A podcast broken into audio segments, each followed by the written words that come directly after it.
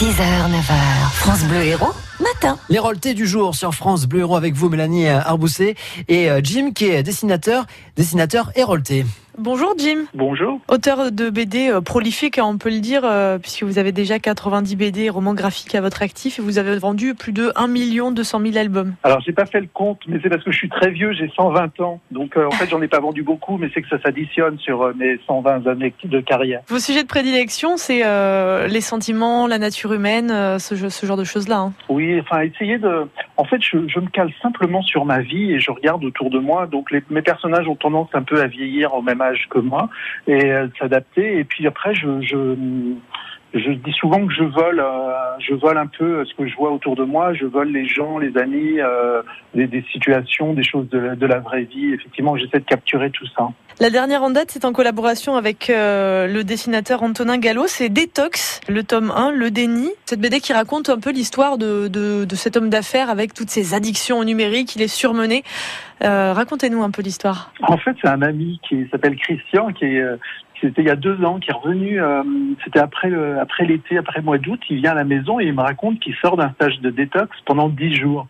Et en fait, lui, il pensait qu'il allait un peu rencontrer des, notamment des femmes et que ça allait être une partie de plaisir. Sauf qu'une fois là-bas, il s'est rendu compte qu'on l'isolait euh, complètement des autres, on lui piquait son téléphone et il se retrouvait avec rien à manger, juste du jus de romarin. Et ce, ce côté, euh, ce contraste en fait entre quelqu'un qui était plutôt bon vivant et bouffeur de vie et très connecté et qui se retrouvait en pleine nature, coupé de tout. En fait, il s'est, euh, il s'est bloqué le dos, il est rentré en résistance. Ça a été un, un enfer. Et, et moi, j'en pleurais de rire quand il me racontait ça. Il y avait un tel décalage que je me suis dit qu'il y avait une histoire formidable. Et l'histoire, euh, du coup, vous l'avez réadaptée dans cette, euh, dans cette BD Oui, c'est-à-dire que je suis parti de, des éléments euh, qui, qui me parlaient et puis après, j'ai fait une fiction avec ça. En fait, je crois que si ça me parlait, c'est que ça parle euh, ça venait de Moi, je suis un gros travailleur et je sais bien que c'est pas la solution de travailler beaucoup. Et, et, et je me, voilà, je me suis dit quelque part, j'avais envie de la vivre cette détox, mais mais j'avais pas le courage d'y passer, euh, d'y passer dix jours. Et en fait, finalement, j'ai passé un an et demi en le bossant en bande dessinée. Donc, euh, c'est voilà, j'ai pas échappé non plus. Ça a été ma façon à moi de de me confronter à cette idée-là.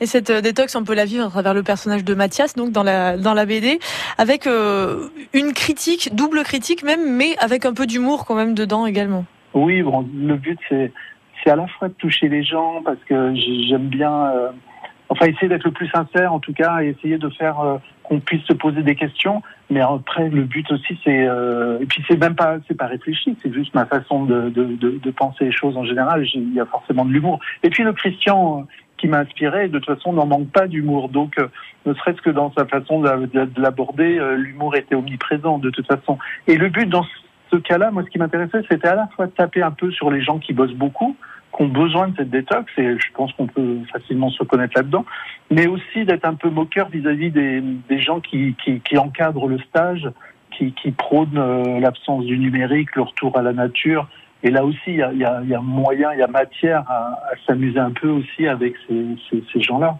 Un mot sur l'univers graphique de cette BD Alors, en fait, on a travaillé à deux avec un dessinateur qui s'appelle Antonin Gallo. Moi, j'ai l'habitude, souvent, quand, quand, je travaille avec quelqu'un, c'est une personne qui fait le dessin. Là, en fait, on a fait le dessin ensemble. Et c'était une nouvelle expérience. J'aimais beaucoup ses décors. Il a une façon très riche de, de travailler les décors. Et moi, je me suis occupé des personnages. Donc, je lui filais les pages avec les personnages, mais sans décor. Et ça me revenait avec un décor riche, travaillé et tout ça. Et c'était une très belle expérience et ça a permis aussi de mettre une peut-être une profondeur un peu particulière au livre parce qu'il y a une, une, certaine richesse. Et puis on a travaillé sur des, des noirs et blancs et des sépias, donc ça donne une petite gravité aussi, je crois. Et puis on pourra le, le voir à l'écran aussi, euh, cette BD en adaptation. Vous travaillez là-dessus en ce moment? Oui, c'est ça. Il y a, il y a il y a M6 qui a, qui a acheté les droits et je suis, euh, j'attaque le mois prochain l'écriture de l'adaptation en fait. L'adaptation au cinéma donc. Voilà, c'est ça. Et l'écriture également au projet du deuxième tome, puisque là on a le, le début de l'histoire de Mathias, mais euh, c'est pas de tourpeau, mais c'est pas fini.